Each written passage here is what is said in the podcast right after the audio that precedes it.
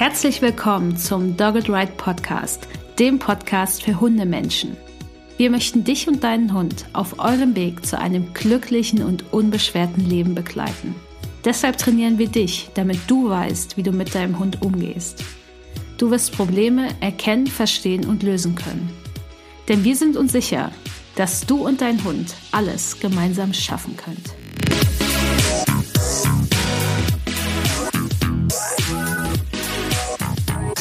Hallo und herzlich willkommen zur Folge 58 des Doggeride Podcasts. Und heute geht es um ein Thema, was ganz, ganz viele Leute von euch angefragt haben und das schon seit Ewigkeiten.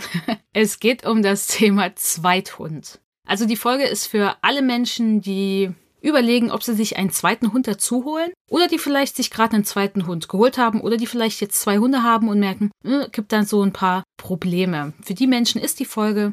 Für Menschen, die jetzt mehr als zwei Hunde haben, ist sicherlich auch was dabei, aber passt vielleicht nicht in allen Sachen, aber ihr könnt euch natürlich alles rausziehen, was für euch da wichtig ist. Ich bin Uli von Dogged Ride und ich freue mich, dass Vanessa äh, hier ist heute mit mir zusammen. Vanessa ist Trainerin bei Dogged Ride und Vanessa hat selbst zwei Hunde, Simon und Mara, und sie betreut natürlich auch als Trainerin bei uns bei Dogged Ride Menschen mit zwei oder mehreren Hunden. Das heißt, sie hat die Perspektive als Trainerin, aber auch die Perspektive als Betroffene. und ich auch, denn jetzt habe ich hier nur noch einen Hund, Aski, aber ich hatte auch schon zwei Hunde und auch schon drei Hunde. Das heißt, ich habe auch die Perspektive als Person mit zwei Hunden und als Trainerin. Und ja, äh, hallo Vanessa, cool, dass du dabei bist. Hallo Na, ich freue mich auch. Hi Na. Hi. ich soll von meinem Mann sagen, viele Grüße an Vanni Henschen. Oh, ach, danke. viele Grüße zurück. Der mit seinen Spitznamen immer. Ja, er denkt sich gute Spitzname für alle Dogged Ride Team Members aus.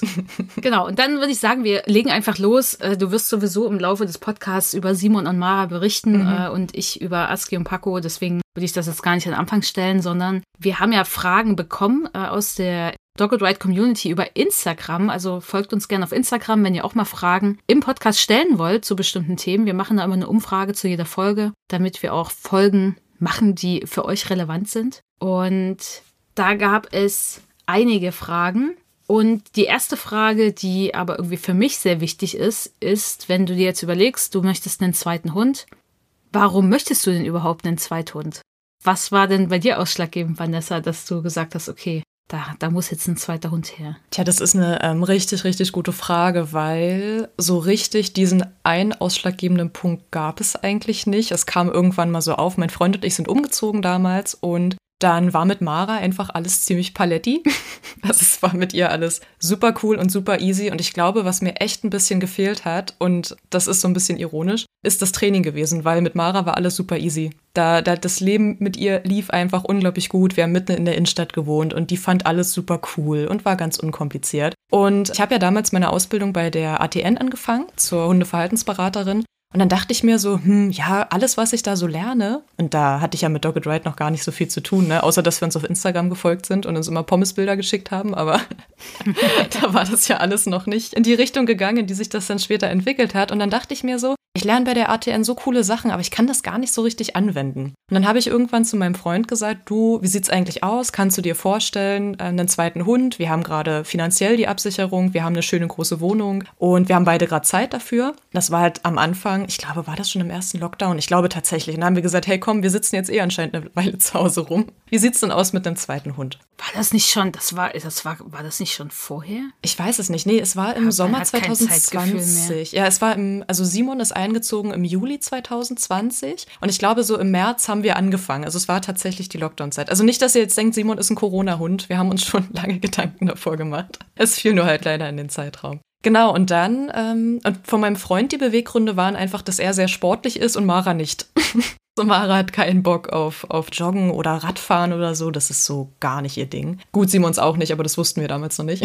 so, das war so seine Intention, einfach ein jüngerer Hund, mit dem er Sport machen kann. Und meine Intention war einfach, ich hätte gern einen Hund, wo ich vielleicht noch ein bisschen was trainieren kann. ein bisschen ist gut. Ja, ein bisschen habe ich bekommen und noch ein bisschen mehr. Genau. Da ist mir auch eingefallen, ich weiß gar nicht, äh, wie das bei euch damals war, Uli. Wir haben uns da noch nie drüber unterhalten, warum du auf einmal zwei Hunde hattest oder noch mehr. Ja, das war auch ein ganz toller Grund. Aski brauchte einfach dringend ein Zuhause. Mhm. Und ja, dann habe ich diesen Hund genommen, ne? Mhm.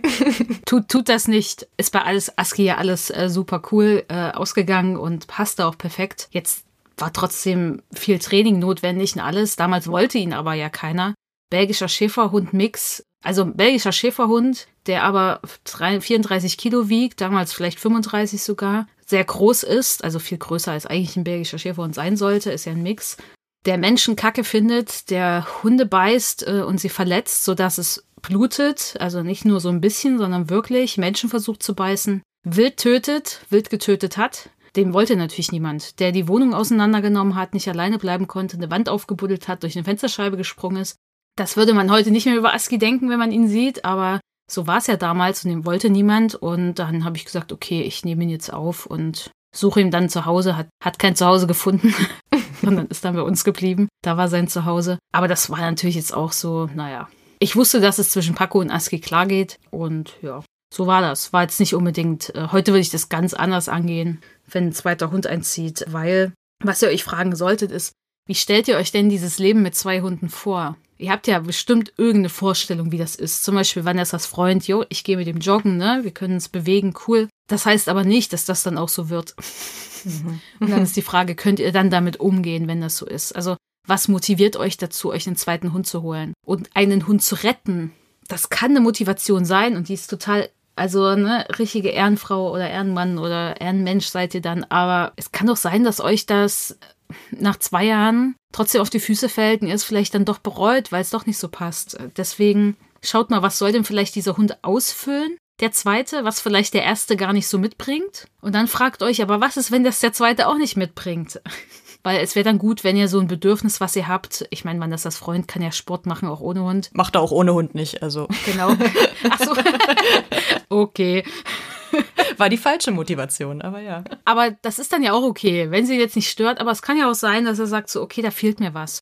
Und es ist auch total okay zu sagen, ich habe jetzt möchte gern Hundesport machen, das geht mit meinem ersten Hund nicht. Ich nehme den zweiten dazu und macht das mit dem. Und wenn das mit dem zweiten passt, dann ist das natürlich auch total legitim. Also das heißt jetzt nicht, dass die Hunde nicht eure Bedürfnisse befriedigen können, aber eben nicht um jeden Preis. Deswegen die Fragen sind echt wichtig. Vanessa hatte dazu auch, ich habe mit Vanessa zwei Folgen aufgenommen zum Thema Adoption von Tierschutzhunden und Fehlerbeineinzug von Tierschutzhunden, Folge 29 und 30. Die empfehle ich euch auf jeden Fall zu dem Thema. Da hat Vanessa auch zu dem Thema nochmal ganz viel gesagt, warum Menschen Hunde aus dem Tierschutz aufnehmen wollen und dass ihr da ein bisschen aufpasst mit äh, der Motivation, die dahinter steckt, die einfach mal ein bisschen hinterfragt, damit ihr jetzt nicht in die Falle tappt und denkt, ich rette jetzt einen Hund, er wird super dankbar sein, das wird alles ganz toll. Und dann steht ihr da und merkt, oh, die Realität sieht doch anders aus. Das kann ja immer passieren. Und dann ist die Frage, könnt ihr damit umgehen, wenn ihr sagt, jo, kann ich mit umgehen, dann ist alles cool, dann let's go. Kam auf Instagram danach die Frage, woher weiß ich denn, dass mein Hund jetzt auch für die Mehrhundehaltung geeignet ist? Weil da ist ja noch ein erster Hund und es ist gut, wenn ihr euch diesen Gedanken macht. Geht das überhaupt mit meinem ersten Hund klar?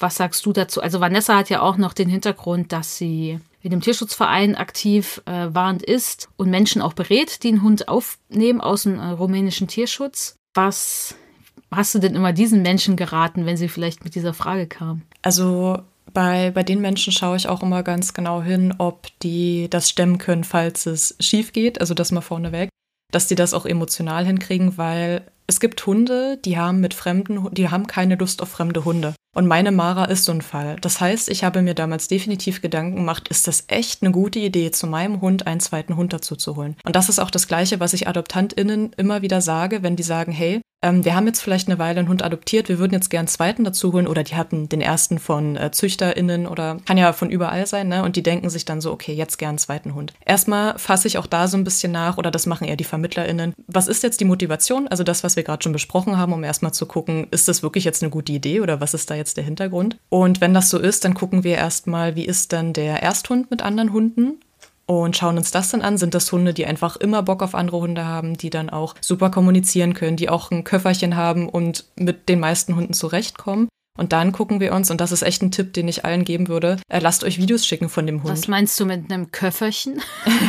nee, ähm, ein Köfferchen an Verhaltensweisen. Einfach nur, dass die okay. Hunde nicht immer das gleiche Verhalten abfahren. Okay, das heißt, sie sind flexibel im Verhalten. Genau, das heißt, die, die können einfach verschiedene Varianten zeigen in verschiedenen Situationen und haben vielleicht auch schon verschiedene Hunde kennengelernt, also sind da auch sozialisiert und nicht im Sinne von, die kennen halt nur ihre Wurfgeschwister und einfach jetzt mal als Beispiel gesagt, sondern die kennen halt viele verschiedene Hunde, weil unterschätzt das mal nicht, wie anders, wie anders Hunde vor allen Dingen aus dem Ausland sind, aber generell Hunde, die ohne Menschen vielleicht gelebt haben, die auf der Straße gelebt haben, die kommunizieren meistens schon deutlicher, das ist meine Erfahrung und vor allen Dingen sind denen ganz oft Ressourcen viel, viel wichtiger. Das ist ja auch völlig logisch. Und ein Hund, der zum Beispiel hier nie sich Gedanken machen musste um Futter, um Fressen, um Zuneigung, um einen warmen Platz, der wird damit vielleicht nicht so die Probleme haben. Und dann kann es natürlich auch zu Konflikten kommen, wenn die beiden Hunden zusammengeraten. Das heißt, ich würde mir mal Gedanken machen, kann ich das stemmen, wenn es dann mal Konflikte gibt? Habe ich da Menschen in der Umgebung, die mir helfen können? Habe ich schöne, also habe ich gute TrainerInnen? Schön müssen sie nicht sein, aber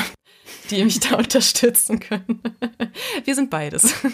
Und ja, aber vor allen Dingen auch, hat mein Hund da überhaupt Bock drauf? Das ist, glaube ich, die Frage, die wir uns am meisten stellen sollten, weil es gibt, glaube ich, nichts Gemeineres, in Anführungsstrichen, als wenn der eigene Hund sich damit nicht wohlfühlen würde und wir würden uns einfach darüber hinwegsetzen und würden sagen, du kommst schon irgendwie damit zurecht. Und das war, wie gesagt, damals eine Überlegung, die sehr lange gedauert hat bei mir, weil ich wusste, Mara kann mit Hunden gut, wenn sie die kennt, wenn es Rüden sind, wenn sie größer sind als sie, und vor allen Dingen, wenn sie nicht extrem aufdringlich sind. Mittlerweile haben wir durch Simon gelernt, dass sie auch mit aufdringlichen Hunden gut umgehen kann.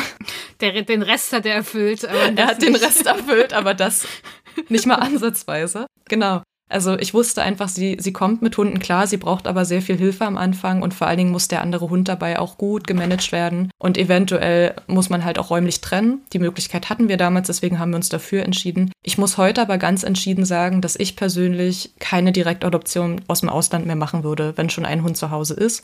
Es hat jetzt super funktioniert, aber ich habe einfach währenddessen festgestellt, dass viele, viele Punkte waren, die hätten richtig doll schief gehen können, wenn ich zum Beispiel nicht das Wissen gehabt hätte, was ich habe. So, das ist so ein Punkt, den würde ich nicht mehr machen. Also wenn ihr euch einfach nicht sicher seid, kann mein Hund definitiv mit diesem neuen Hund oder geht das nicht? Dann guckt, ob ihr Hunde auf einer Pflegestelle hier habt, wo ihr die Hunde kennenlernen könnt. Guckt, ob ihr Hunde beispielsweise im Tierheim besuchen könnt mit eurem Hund. Macht dann mehrere Besuche, wo die Hunde auch zusammen spazieren gehen können. Wieder werden wir euch im Laufe der Folge wahrscheinlich noch äh, Tipps geben, wie ihr das gestaltet. Dass die sich auch erstmal kennenlernen können und dass ihr ein Gefühl dafür bekommt. Weil eine Direktadoption ist halt so, wie es heißt, ihr holt den Hund ab und dann ist der da. Und dann sollte es keinen zurückgeben. es natürlich auch, aber ist dann nicht so der schönste Genau, Fall. das heißt, wie Vanessa gesagt hat, ne, schaut euch Videos an im Kontakt, auch von eurem Hund zu anderen Hunden, um nochmal zu schauen, okay, ist das alles cool? Also schaut euch an, wie ist euer Hund drauf im Kontakt zu bekannten Hunden, wie ist euer Hund drauf im Kontakt zu fremden Hunden. Und was ganz wichtig ist, es muss aber immer individuell zwischen diesen Hunden passen. Also es gibt eben Sympathien unter Hunden, die können wir nicht herzaubern. Wir können für gute Begegnungen sorgen, wir können sehr, sehr viel begleiten und auffangen, aber die Sympathie, da, da haben wir nichts mit zu schaffen. Die ist da oder die ist nicht da und das macht einen Unterschied. Und das habe ich schon an so vielen Hunden gesehen. Paco zum Beispiel war ein Hund, der kam mit jedem Hund zurecht. Mega. Also da war Paco einfach 1A. Ich habe das einfach nur erhalten durch Unterstützung, dass es so bleibt. Aber der fand natürlich trotzdem nicht jeden Hund mega geil. Warum auch? und Aski und Paco waren einfach eine Zweck-WG. Die haben sich sehr gut verstanden. Das war friedlich, das war entspannt an vielen Stellen. Und wir haben auch dafür gesorgt, dass selbst wenn es mal Sachen gab, dass Aski nicht gut hingeguckt hat und Paco reingerannt ist, ne, weil Aski zu schnell war, zu aufgeregt und Paco hatte nur ein Auge, hat ihn nicht gesehen. Natürlich war das uncool, weil das tat Paco vielleicht weh und das tat vielleicht sogar auch Aski weh. Aber dann gab es mal kurz äh, ein Spannungssignal. Sie sind auseinandergegangen, haben am Boden geschnüffelt oder sind zu mir gekommen und alles war okay. Und eine Sekunde später sind wir weitergegangen und es, es war nie passiert. Aber das war natürlich unsere Unterstützung. Am Ende ihres Lebens haben sie auch noch öfters mal zusammen auf der Couch gelegen, aber ich glaube, das lag eher am warmen Schlafplatz, weil sie wollten unbedingt auf der Couch auf der Decke liegen. Äh, ich glaube, das lag eher daran. Aber es war halt jetzt nicht so, dass sie Bindungsverhalten ausgetauscht hätten in Form von Pflegeverhalten oder Kontaktliegen. Das gab es einfach nicht. Und ihr müsst halt überlegen, reicht mir das aus, diese entspannte WG oder eine meist entspannte WG, Zweck-WG, weil Aski und Paco hätten es nicht gebraucht. Und das muss ich einfach so sagen. Und deswegen würde ich auch, so wie Vanessa, einen Hund, wenn's ein, wenn ein Zweithund kommt, den besuchen wollen mit meinem Hund und dann mal zu schauen, okay, passt das? Also mit ASCII wahrscheinlich würde ich sogar eine Direkt Direktadoption machen aus dem Ausland, weil ich wüsste, ASCII ist einfach mittlerweile geil und der kommt mit echt vielen Hunden klar. Und ich weiß, worauf ASCII steht. es sind Hündinnen, wer hätte es vermutet. Äh, am besten, eigentlich für ihn am besten ein bisschen kleiner als er. Alles Windhundartige oder so Podenko-artige, alles so in die Richtung findet, liebt er. Alles Jack Russell-artige liebt er da könnte ich das wagen, weil ich wüsste, das geht bei Aski einfach gut. Und Aski ist ja eh schon steinalt. Der müsste das auch nicht mehr so lange wahrscheinlich aushalten in seinem Leben. Äh, und, aber es würde eh gut gehen. Aber jetzt so einen Rüden oder sowas dazu holen oder eine größere Hündin, da wäre es schon gut, mal die kennenzulernen und da zu gucken, okay, passt das. Und seid euch im Klaren, wenn es nicht passt, ihr fangt es auf als Menschen. Das ist dann eure Verantwortung und das kann manchmal stellenweise anstrengend sein und ja, ist vielleicht auch ja, manchmal nicht immer das, was man sich so ausgesucht hat. Man denkt ja immer, das ist eine Bereicherung für alle, aber muss halt eben nicht sein. Dann kommen wir auch gleich zum nächsten Punkt. Wir haben ja schon gesagt, genau, ich habe ja schon gesagt, warum ich auch äh, mich für einen zweiten Hund entschieden habe, du auch. Wie finde ich denn jetzt diesen passenden Zweithund? Ne? Es muss ja irgendwie passen zwischen den Hunden. Das heißt, hast du äh, noch ein paar Tipps, worauf die Leute achten können, wenn sie jetzt fragen, okay, wo finde ich den passenden Zweithund für uns? Und welcher Hund passt zu meinem Hund? Also erstmal, ich glaube, das Wichtigste nach unserem Grund, warum wir jetzt gerne einen zweiten Hund haben wollen würden, das sind ja unsere Bedürfnisse, würde ich erstmal schauen, wie sieht das denn bei meinem eigenen Hund aus? Nicht nur in Bezug auf andere Hunde, sondern auch einfach generell in Bezug, was ist denn meinem Hund auch wichtig, damit man sich dann auch schon herleiten kann. Wie kann man denn Konflikte jetzt gleich vermeiden? Weil zum Beispiel, was passen sollte, ist halt auch einfach das Alter, ne? Weil wenn ihr einen Hund zu Hause habt, der sehr, sehr, sehr alt ist und sehr hohes Schlafbedürfnis und Ruhebedürfnis habt und ihr holt da einen Welpen dazu, es kann Hunde geben, die blühen dann nochmal richtig auf und die finden das toll. Ich glaube aber, der Großteil der Hunde findet das dann nicht so genial. Also ich glaube, 100 Prozent findet das so ein alter Hund nie toll. Ja, ich glaube nicht auch nicht. Zeit. Ja, ja, wahrscheinlich arrangieren die sich dann damit oder ähm, wie gesagt mögen vielleicht auch Welpen, aber ein Welpe wäre bei uns die also die absolute Vollkatastrophe gewesen. Es gibt kaum Hunde, die Mara weniger leiden kann als Welpen. Aski mag auch keine Welpen. Fürchterlich. Also sie sie findet das wirklich richtig richtig schlimm. Und dann haben wir halt gesagt, okay, es muss definitiv ein erwachsener Hund sein. Ne? Das war so unser erstes Kriterium. Gut, Simon war, als er eingezogen hat, angeblich zwei. Genau, also eigentlich wollte ich auch einen älteren Hund haben, damit ich einfach schon weiß, dieses Kriterium ist ausgeschlossen. Der wird nicht die ganze Zeit versuchen, Mara anzuspielen oder wird die ganze Zeit versuchen, sie aufzufordern, jetzt irgendwie zu rennen oder zu toben. Weil ich weiß, dass Mara dann darauf extrem gehemmt reagiert und das gar nicht gut findet. Was anderes wäre auch, wenn wir also was, was, kann man noch als Tipp geben, wenn, wenn ihr darauf achtet? Naja, ihr könnt schon mal auf die Größe achten. Ja, definitiv Weil, auch. Ja. Wenn ihr jetzt zum Beispiel, ihr habt einen Kleinsthund, einen Chihuahua ist vielleicht nicht die beste Idee, einen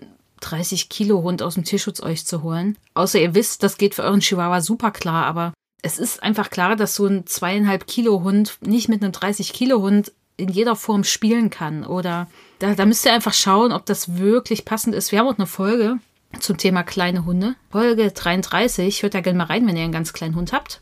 Aber Größe auf jeden Fall einmal mal schauen, passt das vom Größenverhältnis her oder wenn es nicht so ganz passt, ist das, könnte das ein Problem geben? Und wenn ja, an welcher Stelle? Geschlecht ist auch so ein Ding, weil wenn ihr jetzt zum Beispiel einen unkastrierten Rüden zu Hause habt und ihr holt eine intakte Hündin dazu, werdet ihr vor dem Punkt stehen zu sagen, okay, was mache ich, wenn die Hündin läufig ist? Kann ich die Hunde trennen? Ist das vertretbar für die Hunde? Muss ich einen der beiden Hunde kastrieren? Diese Fragen müsst ihr euch einfach stellen. Da kann man nicht einfach sagen, ach passt schon, ich will nicht kastrieren. Weil das kann natürlich auch extrem stressend sein. Und das kann auch zu Problemen führen, wenn andere Hunde kommen. Denn bei Aski und Paco war zum Beispiel der Fall, wir hatten ja auch drei Hunde, noch eine Hündin dazu. Ich habe meinen Mann kennengelernt, er hat die Hündin, ich habe die beiden Rüden. Aski und Paco hatten beide nicht mehr so viel Bock auf fremde Rüden, wenn sie dabei war. Selbst Paco nicht. Und Paco und die Hündin fanden sich gar nicht toll, weil die Hündin einfach Paco nicht toll fand. Das war dann äh, für Paco auch nicht so schön. Das war wirklich eine reine Zweck-WG, also das war keine gute Konstellation. Aber Paco hat trotzdem gesagt, Rüden müssen nicht unbedingt an sie ran. Das hat er sehr dezent gemeistert. Äh, Aski jetzt nicht so dezent. Äh, aber das war einfach das Ding. Und als sie nicht mehr gelebt hat, war dieses Thema weg. Also ihr bringt halt auch eine andere Dynamik rein. Das sollte euch einfach bewusst sein. Und wir, wenn jetzt eine Hündin bei uns dazukommen würde, wäre Aski bestimmt anders drauf gegenüber intakten Rüden als jetzt. Ne, intakte Rüden, große Rüden ist eh nicht so das, wo er sagt, die muss ich unbedingt kennenlernen, die dürfen existieren, aber das war's. Aber mit einer Hündin dazu dürften die wahrscheinlich nicht existieren in seinem Dunstradius. Mhm. Die müssten wahrscheinlich weg. Und Aski ist kastriert. Dennoch ist es einfach so. Und da, auch das müsst ihr einfach bedenken, dass es da einfach ein Thema gibt. Dann noch die Frage, ne, wie spielt mein Hund? Wenn ihr jetzt einen Hund habt, der gern Rennspiele macht und dann holt ihr euch einen Hund dazu, der sich gern so ein bisschen, ich nenne es jetzt einfach mal kloppt, also im Sinne von ein körperbetontes Spiel, auch das wird nicht gut funktionieren, weil euer Hund, der Rennspiele spielt, hat wahrscheinlich wenig Lust auf ein körperbetontes Spiel. Und das sind so Sachen, wo ihr nach der Passung einfach schauen könnt. Auch wie ist euer Hund drauf? Vielleicht will euer gemütlicher Hund nicht unbedingt einen Hund, der den ganzen Tag spielt und macht. Oder euer Hund, der sehr viel spielt, hat vielleicht nicht so Bock auf so einen Hund, der nur schnüffeln will. Klar, das kann man alles vorher nicht so 100% sagen. Und das wird auch nie 100% passen. Aber ihr könnt natürlich mal so ein bisschen, manchmal sieht man anhand der Beschreibung das oder wenn man die Hunde kennenlernt, wo man sie sieht, das passt oder eben passt eben auch nicht. Aber Größe, Geschlecht, Spielverhalten, das Alter, all das sind Faktoren, die ihr mal im Blick nehmen könnt und einfach mal schauen könnt, ob es eine Passung gibt, ohne den Anspruch zu haben, dass ihr den perfekten Hund findet, weil den findet ihr durch Glück und merkt es einfach dann, dass es vielleicht passt, aber ach, den kann man so nicht äh, raus, rauskitzeln. Ich glaube, das wird schwer. Also selbst wenn ihr sagt, ich gehe zu einer Züchterin, auch da findet ihr nicht diesen Hund, weil selbst wenn ihr die Ahnenreihe komplett seht, da kommen auch Persönlichkeiten raus und die Persönlichkeit, die ist dann einfach da. Deswegen ist auch in dem Wurf nicht jeder Hund einfach gleich. Was hast du, äh, wie bist du denn vorgegangen, Vanessa? Ich meine, ich kann dazu nichts sagen. so einfach Aski. Ich wusste, ich wusste, dass Aski und Paco sich verstehen, weil sie sich auch vorher schon kannten. Ja. Ich wusste, das ist okay. Ne, das war einfach der Punkt. Weil was, was waren denn bei dir so die Faktoren? Du hast schon gesagt, ein größerer Rüde musste es sein, mhm. der eher unaufdringlich ist. Mhm. Ja, also ich wusste damals einfach, die Rüden, die in Maras Leben existieren, das sind auch wirklich die, die sie am meisten leiden kann, mit denen es ist bei ihr auch nicht so, dass sie sich extrem über bekannte Hunde freut. Sie geht kurz hin, sie stupst die an, wedelt die an und dann ist das Thema für sie auch schon wieder vorbei. Das heißt, ich wusste auch, wir brauchen jetzt keinen Hund suchen, der da total gerne spielen möchte. Also wie gesagt, deswegen auch kein etwas jüngerer Hund. Und vorgegangen sind wir dann so, dass wir so eine kleine Liste gemacht haben. Klar, dass er kastriert sein musste, war mir relativ klar, aber dadurch, dass ich im Tierschutz geguckt habe, war das eigentlich auch kein Thema. Ne? Also wir haben wirklich kaum unkastrierte Rüden oder so gefunden. Dann sollte der Hund etwas größer sein. Simon ist um einiges kleiner, als er beschrieben war, aber doch groß genug für Mara noch. Äh, er sollte ja eigentlich 60 Zentimeter groß sein, also fast so groß wie Aski eigentlich. Und gegen Aski ist er ein kleiner Pups, auf jeden Fall. Aber er wiegt trotzdem fast dreimal so viel wie Mara, also das ist schon ein Unterschied. Und dann, ja, optisch, sage ich mal so, habe ich komplett ausgeklammert, weil Simon auch überhaupt nicht mein Typ Hund war. Ich habe ein Bild von dem gesehen, witzigerweise war er der aller, allererste Hund, den ich auf Instagram überhaupt eingespeichert habe, also wo ich den Beitrag gesehen habe. Und man kann ja bei Instagram Beiträge speichern, das habe ich gemacht, damit ich später mir den nochmal angucken kann. Und ich dachte mir aber gleich so, der ist viel zu jung und der ist schwarz-weiß, das ist überhaupt nicht mein Farbschema. Das ist jetzt nicht unbedingt der Hund. Außerdem ist sein Fell viel zu lang und nee, will ich eigentlich nicht. Naja, und dann haben wir ein paar andere Hunde noch gefunden gehabt, ein paar Rüden, haben dann auch immer wieder mal angefragt und es war tatsächlich so, dass einfach alle diese Rüden, die relativ gut gepasst hätten, also vom Alter her, wir hatten sogar einen Hund in einem örtlichen Tierheim, der war dann aber auch schon weg gewesen, ähm, die waren dann alle vermittelt oder die Vereine haben sich nicht gemeldet oder irgendwas hat dann doch nicht gepasst. Wir hatten zum Beispiel einen Hund, da habe ich dann Videos bekommen, weil ich dann angefragt habe und habe in den Videos gesehen, dass dieser Hund, der als super sozial und verträglich beschrieben wurde, dass der gar keine Lust auf andere Hunde hatte. Also der hat so viel sich zurückgezogen, war total gehemmt, hat total Angst gehabt und ich meine, klar, der hat da mit 12, 13 Hunden in einem Zwinger gelebt. Aber vom Bauchgefühl her war das gleich für mich so, nee, das ist nichts, was ich jetzt gerade hier tragen kann. Ne? Ich brauche schon einen Hund, der nicht auf andere Hunde trifft und eigentlich total traumatisiert davon ist. Das brauche ich jetzt nicht.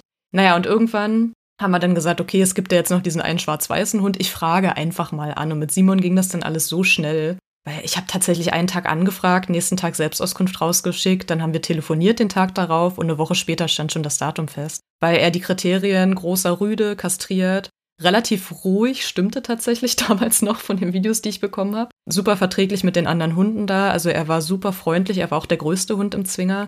Und ja, ach so, und uns war ganz wichtig, dass er kein Problem mit Menschen hat, weil wir mitten in der Innenstadt gewohnt haben. Da waren viele, viele Menschen, die Bürgersteige waren super eng. Und wir haben in einem Mehrfamilienhaus gelebt und unter anderem auch, also da war auch ein kleines Kind mit im Haus und es war uns einfach wichtig im Treppenhaus, dass wir das trainieren können, ohne dass vorher schon bekannt ist, der Hund hat ein Riesenthema mit Menschen weil dann hätte das einfach überhaupt nicht gepasst in der Innenstadt. Das wäre einfach nicht cool geworden. Genau, und bei allem anderen haben wir uns gesagt, ja, das kriegen wir wahrscheinlich trainiert, das kriegen wir hin. Und das war eigentlich so unser Auswahlkriterium. Und der Rest war ehrlich gesagt auch so ein bisschen, ja, mein Freund wollte ihn dann einfach unbedingt haben. Der hat den gesehen und hat gesagt, der ist so niedlich und das passt alles. Und wie gesagt, ich war so ein bisschen, oh, ist optisch überhaupt nicht mein Beuteschema, keine Ahnung. Aber habe auch gesagt, wir werden jetzt uns das nicht von der Optik vermiesen lassen hier, weil der Hund passt ja offensichtlich vom Drumherum sehr, sehr gut zu uns. Und ja, so haben wir uns das dann überlegt mit dem, mit dem Saimi. Es ist ein Simon. Es ist so ein Simon, ja. Genau, wir hatten ja gesagt, es wäre cool, es wäre cool, wenn ihr den Hund natürlich vorher mal treffen könntet, weil dann könnt ihr natürlich eine beste, eine bessere Aussage darüber geben, ob es passt. Wenn die Menschen jetzt wirklich so ein Treffen haben, äh, wie, worauf sollten sie dann achten? Weil, worauf sollten sie achten, wenn sie sich jetzt treffen mit dem Hund, den sie vielleicht aufnehmen wollen, den zweiten Hund? Also auf jeden Fall macht es einfach nicht so. Ich habe das schon oft gesehen, dass dann die Transportbox einfach in die Wohnung geschleppt wird oder der Hund, ein, also der vorhandene Hund einfach in den Tierheimzwinger reingepackt wird, wo der andere Hund wohnt. Macht es bitte nicht. Also sorgt bitte dafür, dass das so stressfrei wie möglich abläuft. Das heißt, natürlich könnt ihr bei dem Tierheimhund, ihr könnt, wenn der im Tierheim sitzt, könnt ihr wahrscheinlich nicht den Tierheimmenschen sagen, macht mal bitte so und so, dass der so wenig Stress wie möglich hat. Das ist ganz klar. Ihr könnt aber bei eurem eigenen Hund vorher schon dafür sorgen, wenn ihr wisst, dass der zum Beispiel nicht gern extrem lange Auto fährt, dann ähm, wäre das was, was ihr vielleicht noch trainieren könntet vorher, bevor ihr fünf Stunden Auto fahrt, um da den Hund kennenzulernen. Dann, wie gesagt, Videos schicken lassen, haben wir schon vorher gesagt, wenn die sich dann treffen. Ich bin nicht so ein Fan davon, die einfach in Freilauf zu schmeißen und zu sagen, so, jetzt gucken wir mal. Das finde ich nicht so cool. Ist für die Hunde meistens auch nicht so nett. Ich, ich jetzt auch nicht. Nee, ich würde das auch nicht so toll finden. Ich wäre dann auch nicht so entspannt.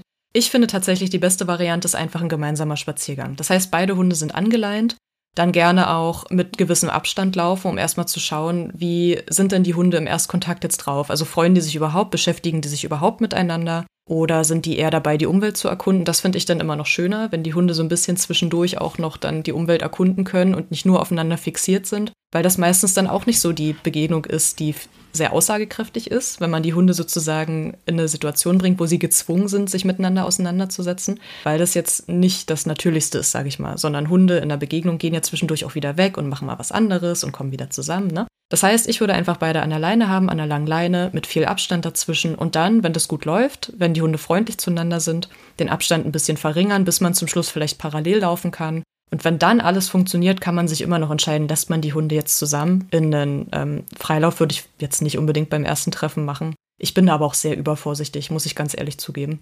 bin da lieber für drei, vier Treffen, die man ganz ruhig angeht und erstmal schaut, dass die Hunde definitiv mit einer positiven Erfahrung da rausgehen. Und dann natürlich die Hunde währenddessen auch unterstützen, ne? wenn die nettes Verhalten zeigen und der eigene Hund kennt das Markersignal, dann natürlich den eigenen Hund auch dafür markern, dass er den anderen Hund freundlich anschaut oder dass er sich wieder abwendet, dass er eine freundliche Körpersprache hat, dass er eine weiche Körpersprache hat.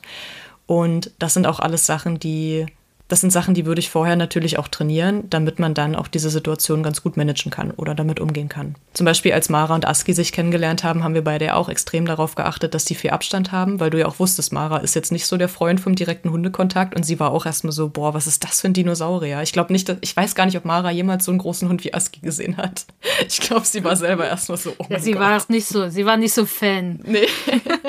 es dauert bei ihr aber auch sehr lange, bis sie Fan von anderen Hunden ist. Aber es war total okay. Voll. Also ich bin jetzt jemand, ich würde auch beim ersten äh, Treffen Freilauf zulassen. Wahrscheinlich nicht von dem zweiten Hund, weil der wird wahrscheinlich, wenn er auf einer Pflegestelle ist oder aus dem Tierheim, den natürlich nicht, weil der hat ja gar nicht die Kenntnisse, was Rückrufen sowas angeht. Und da, aber wenn ihr einen eigenen Hund habt und ich würde jetzt bei Aske zum Beispiel, ich würde sehen, okay, das passt jetzt, äh, das Erregungsniveau ist runtergegangen, äh, der Hund ist ansprechbar, ich weiß, Aske hat einen Rückruf, ich weiß, in der Umgebung funktioniert der Rückruf gut und ich erkenne auch an Aski, an der Tagesform, ja, das wird klappen, dann wäre für mich Freilauf da überhaupt kein Thema. Außer er würde natürlich den anderen Hund nerven, dann würde der Freilauf so nicht mehr stattfinden. Das heißt, ich würde das dann situativ entscheiden, weil das natürlich auch für mich total okay ist. Der Hund soll ja dann so unterwegs sein, wie er auch so im Alltag unterwegs ist. Und da ist Aski zum Beispiel auch im Freilauf unterwegs. Aber das wird dann situativ entschieden. Und wenn man merkt, das passt jetzt gerade nicht mehr, dann kommt da eben wieder eine Schleppleine dran oder eine kurze Leine oder was auch immer.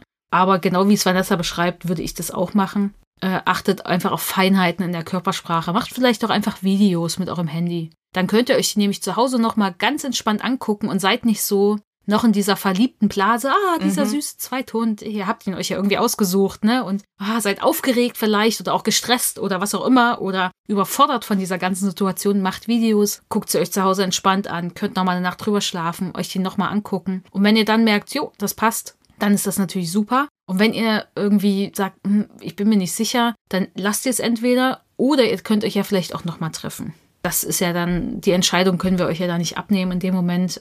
Und genau. Schaut vielleicht auch, welche anderen Faktoren das Verhalten eures Hundes in der Situation beeinflussen könnten. Denn es kann ja auch sein, dass ihr einen Hund habt, der eher ängstlich ist, der Ersthund, und ihr geht dann dahin und euer Hund ist total gehemmt durch die neue Umgebung und macht nichts und ihr denkt, ah, es passt ja super, der ist super entspannt, aber eigentlich ist er nur gehemmt, weil er Angst hat. Das wäre doch mal ganz gut. Ihr kennt ja euren Hund da hoffentlich gut, äh, oder nehme ich jetzt einfach mal an. Das heißt, wenn es so andere Faktoren gibt, dass man die auch ein bisschen ausschließt. Oder euer Hund hat vielleicht einen super schlechten Tag, weil er Schmerzen hat. Ihr denkt, das passt ja gar nicht, aber eigentlich lag es nur an den Schmerzen. Das sollte man immer mal im Blick behalten. Und wenn ihr euch nicht sicher seid, dann zeigt die Videos anderen Menschen, zeigt die Videos eurer Trainerin oder nehmt eine Trainerin mit, weil die kann euch natürlich nochmal oder eher eine ganz andere, objektivere Sicht natürlich liefern, weil sie emotional nicht involviert ist. Bei Instagram kam die Frage, ob denn auch ein Zweithund möglich ist, wenn der erste Hund Ängste hat und in Anführungszeichen noch nicht fertig erzogen ist. Ja, wann ist ein Hund fertig? Standardfrage. Ja, das weiß ich auch nicht.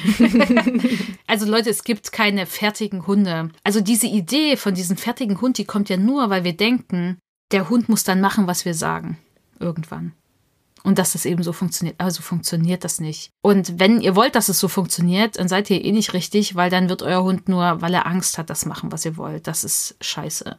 Das wollen wir nicht. Es gibt einfach keine fertigen Hunde. Die Hunde lernen ihr Leben lang und da kann auch mal sein, dass da Dinge bei rauskommen, die ihr nicht cool findet. Das kann aber auch sein, dass das alles cool läuft. Wichtig ist, dass ihr eher wisst, was ihr macht, weil klar, das kann euch zum Verhängnis werden, dass euer Hund Ängste hat und noch nicht fertig in euren Augen ist. Äh, aber was ist er dann eben? Wenn er fertig ist, wie das dann aus? Aber wenn er Ängste hat, das kann natürlich für euch schwierig sein, weil Ihr müsst euch dann um zwei Lebewesen kümmern, die Bedürfnisse haben und müsst dann immer wieder entscheiden, okay, welchen Kompromiss gehe ich jetzt ein? Ne? Auf welchen Hund gehe ich jetzt ein, wenn der eine Hund Angst hat, der andere Hund vielleicht doch eher hin möchte? Und es gibt immer wieder Lebensphasen bei Hunden und auch Menschen, in denen es einfacher ist. Zum Beispiel, äh, wenn ihr jetzt einen Welpen habt und ihr sagt, ich hole jetzt zu meinem Welpen gleich noch einen zweiten Hund dazu. Dann habt ihr aber zwei Hunde, die noch nicht viel kennen, euer Leben noch nicht kennen noch viel, viel lernen müssen oder lernen sollten, auch einfach euch kennenlernen sollten. Und da habt ihr natürlich mehr zu tun. Oder ihr holt zu eurem Welpen einen Junghund dazu in der Jugendentwicklung oder zu eurem Erwachsenenhund einen Hund in der Jugendentwicklung. Und ihr werdet mit dem Hund in der Jugendentwicklung mehr zu tun haben als mit einem Erwachsenenhund, weil der noch viel, viel kennenlernt, weil der einfach generell chronisch gestresst ist aufgrund seiner Gehirnentwicklung. Auch ein alter Hund hat andere Bedürfnisse. Oder ihr seid in einer Lebensphase, die vielleicht ein bisschen anspruchsvoller ist. Ihr zieht gerade um, ihr wechselt den Job, ihr habt ein Baby bekommen, ihr habt eine neue Partnerin gefunden. Ihr, was auch immer, ihr habt einen großen Verlust erlitten in eurem Leben. Was auch immer, ein Mensch oder, oder euren Job. Und das sind auch Phasen, die sind vielleicht ein bisschen anspruchsvoller, als wenn alles so ein bisschen klar geht. Ihr seid gerade mitten in der Pandemie mhm. und steckt nur noch im Homeoffice. Und da kann es sein, dass wenn dann ein Hund dazukommt, auch der zweite Hund dazukommt, dass das anspruchsvoller ist, weil ihr gar nicht diese Ressourcen habt, um damit gut umgehen zu können. Und all das solltet ihr bedenken. Wenn ihr aber sagt, ich krieg das hin, denn Paco zum Beispiel hatte noch Ängste, als Aski dazukam. So. Das wusste ich. Ich wusste aber auch, ich kann ihn unterstützen. Der rennt nicht mehr einfach zum Auto oder zurück nach Hause, wenn es knallt. Der bleibt stehen. Also cool. Das kriege ich hin. Ich weiß, wie ich das mache. Ich war ja damals auch schon Hundetrainerin ein paar Jahre. Das heißt, ich habe echt einiges an Wissen gehabt. Deswegen habe ich auch bei ASCII so viele Fehler nicht gemacht, die ich mit Paco gemacht habe. das äh, war natürlich auch ein großer Vorteil. Ich hatte Rückhalt von anderen Menschen, andere TrainerInnen, die ich kenne, mit denen ich befreundet bin, an die ich mich wenden konnte. Ich hatte eine Familie, die auch gesagt hat, hey, das ist okay, die da auch viel mitgetragen hat. Und ich habe dann ja auch ein paar Monate später schon meinen Mann kennengelernt. Ach, ist immer noch komisch, Mann zu sagen. Wirklich seltsam. Heiraten gehörte die zu meinem Lebensplan. Äh, und auch der hat das alles mitgetragen. Auch der hat eine Hundetrainerausbildung, auch wenn er nicht als Trainer arbeitet. Aber das war natürlich passend. Der hat sich dann alles noch von mir abgeguckt, denn seine Trainerausbildung war nicht so gut. Sagen wir es mal so. Äh, aber der hat total schnell gelernt über Nachahmung und hat das alles aufgesogen und dann auch umgesetzt. Und das war natürlich dann gut. Ich meine, wir waren trotzdem mit den drei Hunden total überfordert und teilweise auch sehr unglücklich. Das ist eine andere Geschichte. Aber dennoch war da ein Umfeld, der, die das mitgetragen hat. Und ich habe natürlich auch viel Zugang zu Wissen und kann mich da viel austauschen. Und das hilft natürlich dann extrem auch. Und das solltet ihr eher bedenken. Weil euer Hund wird nie fertig. Und ihr werdet mit zwei Hunden dann zusammen auch vor ganz anderen Herausforderungen stehen als mit dem einen Hund. Denn die Dynamik, die die zwei Hunde haben, die kann auch ganz, ganz viel noch ändern. Mhm. Definitiv. Das ist einfach ganz normal. Genau, das wollte ich nämlich auch sagen. Das ist auch gar nichts, was man vergessen darf, nur weil der eine Hund in Anführungsstrichen fertig ist, also in einem Stand, wo man sagt, ja, hey, wir können uns das gut vorstellen. Das kann sein wie bei meinen Hunden jetzt gerade. Der eine Hund schläft, der andere Hund sagt, ich habe was gehört und der andere Hund sagt, ach so, cool, ich habe auch was gehört und schon schlawenzeln hier beide rum. Ne? Und bei Mara war es so, die hatte kein Problem mehr mit Hundebegegnungen. Als Simon dann aber gezeigt hat, dass der echt ein Problem mit großen Rüden hat, hat sie auch angefangen, manchmal große Rüden anzubellen, weil sie natürlich dadurch auch in Alarmbereitschaft gegangen ist, wenn der Große gesagt hat, hey, ich glaube, da ist was äh, irgendwie im Gange. Eine Zeit lang haben wir das super gemanagt gekriegt, aber natürlich ist es auch irgendwann so, wenn du ganz intensiv mit dem einen Hund trainierst, der das Problem hat, dann rückt natürlich der andere Hund ein bisschen in den Hintergrund. Das heißt, das Bedürfnis, das der Hund hat nach Aufmerksamkeit, das wird nicht erfüllt und das zeigt sich auch wieder irgendwie. Ne? Also man sollte das einfach nie vergessen, dass man immer stetig auf so einer Welle surft von sind gerade alle Bedürfnisse erfüllt, okay, jetzt geht's gerade aber nicht. Jetzt ist der eine total fertig mit seinen Bedürfnissen, jetzt muss ich mich um den anderen kümmern. Und wenn man die Unterstützung vielleicht nicht hat, wie ich, dass ich einen Partner habe, der halt sagt, okay, sag mir alles, was ich tun muss, ich setze es einfach um, sondern weil man vielleicht noch ähm, eine Familie hat, um die man sich kümmern muss, weil man vielleicht einen Mann hat, der nicht zu Hause arbeitet oder Partner, Partnerin oder weil man einen Job hat, der einen auch noch total mitnimmt, das kann richtig schnell eine richtig große Last werden, auch wenn der Hund mal in Anführungsstrichen fertig war. Also wir wissen ja, wie das gemeint ist mit dem fertig, ne? Aber selbst wenn der Hund richtig, richtig super ist und ihr keine Baustellen mit dem habt, heißt das nicht, dass das für immer und ewig so bleibt, wenn der zweite Hund eingezogen ist. Und das musste ich auch lernen, auch wenn das bei uns sich echt im Rahmen gehalten hat. Aber gerade wenn ihr einen Moment habt, wo ihr gern Ruhe hättet, wo es ruhig sein soll, wie bei einer Podcastaufnahme, und Hund 1 stichelt Hund 2 an, dann, ähm, dann kann einen das richtig stressen, ne? wenn man damit vielleicht gerade nicht umgehen kann. Und gerade als wir damals alle ins Homeoffice mussten, wichtige Calls von zu Hause erledigt haben und dann hampeln beide Hunde im Hintergrund rum. Das kann einen manchmal richtig auf die Palme bringen. Das hat Vanessa richtig genervt. ja, extrem. Das hat keinen Menschen gestört, aber Vanessa, Vanessa hat es gestört. Extrem, ja. Das heißt, wenn ihr euch fragt, wann passt es mit dem Zweithund, schaut auch auf eure Ressourcen. Und ich meine, schaut auch ständig auf eure Ressourcen, weil auch das kann sich ja ändern. Und schaut, dass auch eure Bedürfnisse erfüllt sind. Umso besser das klappt, umso mehr habt ihr auch äh, übrig für die Hunde. Ich meine, umso mehr Zugang ihr zu Privilegien habt, umso leichter wird's natürlich auch. Äh, wenn ihr mehr Geld habt, könnt ihr euch auch eine Hundesitterin leisten. Und äh, andere Dinge, auch natürlich Training und alle möglichen Sachen. Klar, das macht es immer einfacher. Aber das nimmt euch auch nicht einfach alles ab. Mhm. Und deswegen schaut auf euch, was könnt ihr stemmen, welche Ressourcen habt ihr. Und was natürlich sehr praktisch ist, wenn euer Hund schon leinführig ist, Hund Nummer eins. Weil es gibt nichts Schlimmeres. Ihr denkt so, ach, geht ja noch, ne, zieht halt ein bisschen. Aber wenn dann der zweite Hund dazukommt und der zieht auch so. Mhm. Leute, das ist dann nicht mehr so easy peasy. Da habt ihr zwei Leinen in der Hand. Ihr habt viel mehr Gewicht hinten dran. Ich meine, klar, mit zwei kleinen, ganz kleinen Hunden geht das vielleicht auch noch. Aber für die ist das ja auch nicht geil. Und es wird nicht leichter, Leinführigkeit zu trainieren, wenn ihr plötzlich zwei Hunde habt. Also denkt da nicht so, ach, mach ich halt da mit beiden zusammen. Nee, nee, nee. Das wird nicht einfacher. Und deswegen Leinführigkeit wäre super. Klar, vielleicht wird die schlechter, wenn der zweite Hund dann da ist. Aber wenn die schon mal da war, ist es leichter, das aufzufangen. Und ihr seid ja auch schon so, dass ihr wisst, wie kann ich sie trainieren. Wenn euer Hund der erste Hund abrufbar ist, sicher, in möglichst vielen Situationen, auch das ist natürlich echt wichtig. Weil wenn ihr dann merkt, so, oh, der erste ist noch immer an der Schleppleine, dann noch der zweite auch an die Schleppleine, auch der Rückruf wird nicht einfacher, mit zwei Hunden das anzufangen zu trainieren. Schaut darauf, wie ist der Umgang mit anderen Hunden, um zu schauen, okay, wo könnten da schon Herausforderungen sein? Wenn der erste Hund schon ein Thema hat, mit dem zweiten Hund könnte sich das auch noch ein bisschen verschlechtern. Wie reagiert euer erster Hund auf Umweltreize, auf Menschen, auf Wild? Denn Aski war so drauf. Der guckte dann im Wald, dann guckte der eine Sekunde zu Paco und dann liefen mhm. sie los. Ja. ja. Und du denkst so, okay, schön. Die waren perfekt abrufbar, denn wenn Aski noch zu Paco geguckt hat, war da niemals wild. Das haben die nur zum Gaudi gemacht. Das, da war niemals wild. Wenn Aski nicht zu Paco geguckt hat und losgerannt ist, dann war da wirklich wild. Das habe ich dann relativ schnell rausgefunden aber auch sowas passiert und das kann euch, das kann anstrengend für euch sein, das kann euch nerven, das kann euch sehr, sehr belasten und wenn die dann vor allem in die Schleppleine vielleicht rennen, kann das sogar wehtun. Und deswegen schaut mal darauf, weil ihr könnt schon noch was tun im Training, mit für den ersten Hund, dass, der, dass ihr da auf einem besseren Stand seid. Außerdem trainiert ihr natürlich auch eure Fähigkeiten im Umgang, was Hundetraining angeht. Und was vielleicht noch ganz cool ist, ist, wenn euer Hund, der erste Hund vielleicht schon warten kann. Ich meine jetzt nicht so ein Platz bleibt, sondern einfach warten, weil das wird, wenn mehrere Hunde dann bei euch leben, wichtig sein. Denn es wird immer einer der Hunde mal warten müssen, während der eine was macht. Äh, das geht aber auch noch, das könnt ihr auch noch mit zwei Hunden sehr gut aufbauen. Das muss jetzt beim ersten Hund noch nicht perfekt da sein, aber wenn es schon da ist, ist natürlich nett. Und was ich noch sehr, sehr wichtig finde, ist, der erste Hund sollte das Leben, was ihr mit ihm führt, gut kennen. Umso besser er dieses Leben, was ihr führt, kennt. Vielleicht, ihr werdet irgendwelche Rituale im Leben haben. Und mit Ritual meine ich nicht, dass es immer 8 Uhr morgens Frühstück gibt für alle, sondern irgendwelche Eckpunkte im Zusammenleben. Selbst wenn ihr mehrere Schichten Arbeit habt, also Schichtdienst, irgendwelche Eckpunkte in eurem Leben habt ihr. Und wenn es der, der Punkt ist, wann ihr dem Hund das Geschirr anlegt und dann eure Jacke anzieht, umso besser der erste Hund das alles schon kennt, umso sicherer er da ist in diesem Leben mit euch, umso eher kann sich der zweite Hund auch ein bisschen dann an dem ersten orientieren. Und das ist meistens ganz nett. Und das wird eh gegeben sein, wenn ihr Ersthund, der Ersthund schon ein paar Monate, Jahre bei euch lebt. Aber das ist immer echt wichtig. Und umso freundlicher ihr natürlich mit eurem Hund umgeht und wirklich fair und gewaltfrei, umso sicherer sind ja die Hunde auch. Und dann ist das eine gute Sache für den zweiten Hund, finde ich. Das wird oft unterschätzt. War bei dir irgendwas, äh, was da für dich wichtig war, was so äh, der, was, wenn du so überlegt hast, okay, was muss jetzt äh,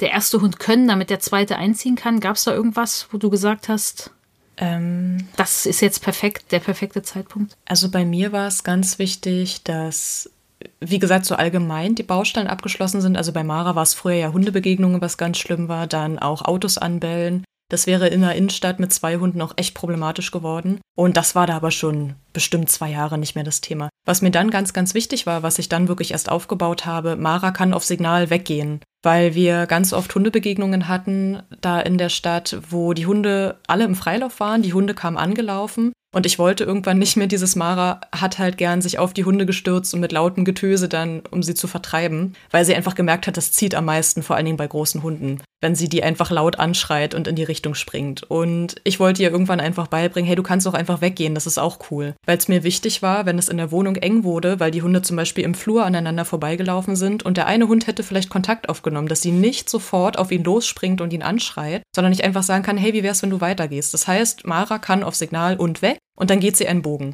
Das heißt, das kann sie sowohl, wenn Hunde im Freilauf angelaufen kommen und die wollen an ihr schnüffeln, dann sage ich einfach und weg, Mara. Und dann geht sie einen Riesenbogen und der andere Hund bleibt meistens stehen und ist total verwirrt, was sie da macht. Oder wenn ich zum Beispiel Kekse füttere, weil ich ja nicht wusste, wie ist denn der neue Hund drauf? Hat der vielleicht eine Ressourcenverteidigung bei Futter? Dann könnte ich zum Beispiel, sobald ich das mitbekomme, Mara sagen und weg und kann sie auf Kommando wegschicken. Und sie findet es auch noch lustig, weil ich es positiv aufgebaut habe. Das heißt, es ist keine Strafe im Sinne von und du haust jetzt ab, sondern es ist ein lustiges Signal, was sie kennt und sie macht das sehr gerne. Und ich habe das nicht so oft gebraucht tatsächlich mit Simon. Manchmal habe ich es gebraucht, wenn sie im Freilauf war, er an der Schleppleine. Und er kam angerannt und wollte vielleicht doch noch mal sie anspielen. Und dann habe ich zu Mara gesagt, und weg. Dann ist sie aus dem Radius rausgegangen. Sie hat auch relativ schnell begriffen, wie groß Simons Leinradius ist.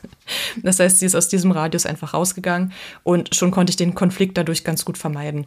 Viel mehr musste ich bei Mara ehrlich gesagt nicht aufbauen, weil das meiste war mit ihr einfach echt super unkompliziert. Was ich von Anfang an aufgebaut habe mit beiden, als Simon dann da war, war die konditionierte Entspannung. Das war wirklich mir ganz, ganz, ganz wichtig, dass die von Anfang an lernen, im gleichen Raum zu entspannen. Und dass diese Entspannungssignale dafür einfach eine gute Hilfe waren, um den beiden dann eine gute, ja, eine gute Basis zu geben. Das war bei uns so das. Aber ansonsten hatte ich nicht großartig was, was ich mit Mara dann aufgebaut habe. Ja, mit Paco war das auch alles easy. Also Paco war mega abrufbar. Leinführig, leinführig war eh, da musste ich nichts, äh, nie was für tun. und mit Hunden super, mit Menschen super. Ich meine, uns mit seiner Geräuscheangst hatte ich gut im Griff. Einfach, ich wusste, was ich tun kann und wir waren da einfach auch schon relativ weit. Also es gab dann aber dennoch neue Herausforderungen, aber all das war, das war, ein, da waren wir an einem sehr, sehr guten Punkt. Pacos schwierige Zeit war da schon lange vorbei. ich glaube, umgekehrt wäre es was anderes gewesen. Wenn Simon mein Ersthund gewesen wäre, ich glaube, erstens hätte ich mir keinen zweiten Hund dazugeholt. Und dann hätte ich echt einiges mehr an Signalen trainieren müssen. Also das wäre wirklich ein Batzen Arbeit geworden. Aber mit Mara total easy. Wir hatten jetzt noch die Frage, wie das erste Kennenlernen gestaltet wird. Wir hatten ja das vorhin schon mal ein bisschen angeschnitten, auch wenn ihr so den Hund erstmal trefft. Aber jetzt ist ja so die Frage, okay, ihr habt euch jetzt entschieden, der zweite Hund, der wird kommen. Jetzt, was macht ihr dann, wenn der zweite Hund kommt? Wie geht ihr da jetzt vor? Was ist so wichtig für die erste gemeinsame Zeit? Was ist wichtig für das erste Kennenlernen? Und wenn ihr jetzt zum Beispiel einen Hund adaptiert aus dem Ausland, dann kommt er ja an und er wird gestresst sein. Das ist einfach, wie es ist. Ne? Das können wir nicht ändern. Der Transport, egal wie er stattfindet, wird, wenn er jetzt direkt aus dem Tierheim kommt, irgendwo aus dem Ausland schwierig sein. Wenn der Hund aus dem Tierheim direkt kommt, wird der Hund auch gestresst sein. Das, äh, das geht einfach im Tierheim nicht anders. Wenn er von der Pflegestelle kommt, wird es anders aussehen. Das, da wird zwar der Transport vielleicht auch nicht so cool sein und das Ankommen neu zu Hause wird auch äh, stressend sein, weil plötzlich ist alles neu, ganz, ganz anders. Aber der Hund wird wahrscheinlich schon, wenn es eine gute Pflegestelle war, dort alles äh, ganz gut ablief, auch in einem entspannteren Zustand gewesen sein. Was wichtig ist, macht bitte nicht, nehmt bitte, also bitte nicht, der Hund kommt aus der Box raus, aus dem Auto und dann gleich, hier mhm. ist der andere Hund, bitte hier ist auch noch mein Kind, ich habe es gleich mitgebracht.